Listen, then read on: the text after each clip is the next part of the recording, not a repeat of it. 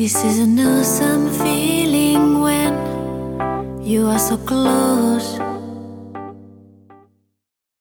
Hallo und herzlich willkommen zum Tacheles Podcast.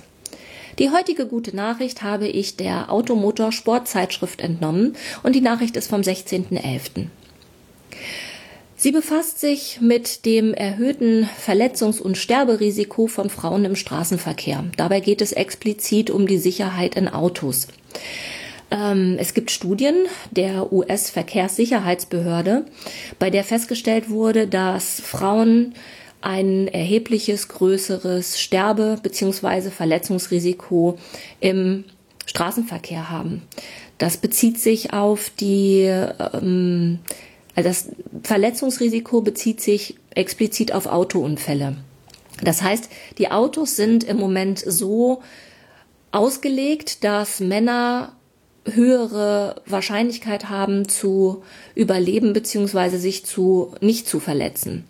Die Autos sind bei den Tests, die um die Sicherheit gehen, mit männlichen Crash-Test-Dummies so ausgelegt, dass ja Männer die Sicherheit ist auf Männer zugeschnitten und nicht auf Frauen.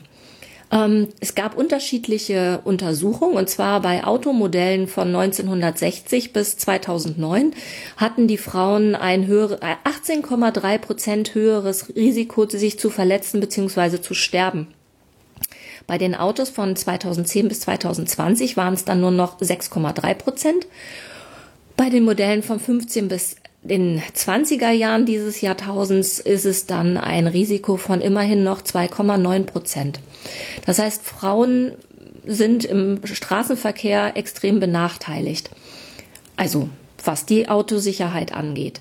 Das liegt zum einen daran, dass alle Sicherheitsvorkehrungen eben auf männliche Crash-Test-Dummies zugeschnitten sind. Die gute Nachricht ist, eine Astrid Linda aus Schweden, die an äh, hat einen weiblichen Crash-Test-Dummy entworfen und auch hergestellt, der quasi die durchschnittsweibliche Person abbildet. Dabei ging es aber nicht nur darum, die äußeren Daten wie Gewicht und Größe zu berücksichtigen, sondern sie hat sich halt mit ähm, der Anatomie ähm, ausführlich beschäftigt und hat zum Beispiel ähm, die Nackenmuskulatur, die bei Männern und Frauen unterschiedlich ist, berücksichtigt.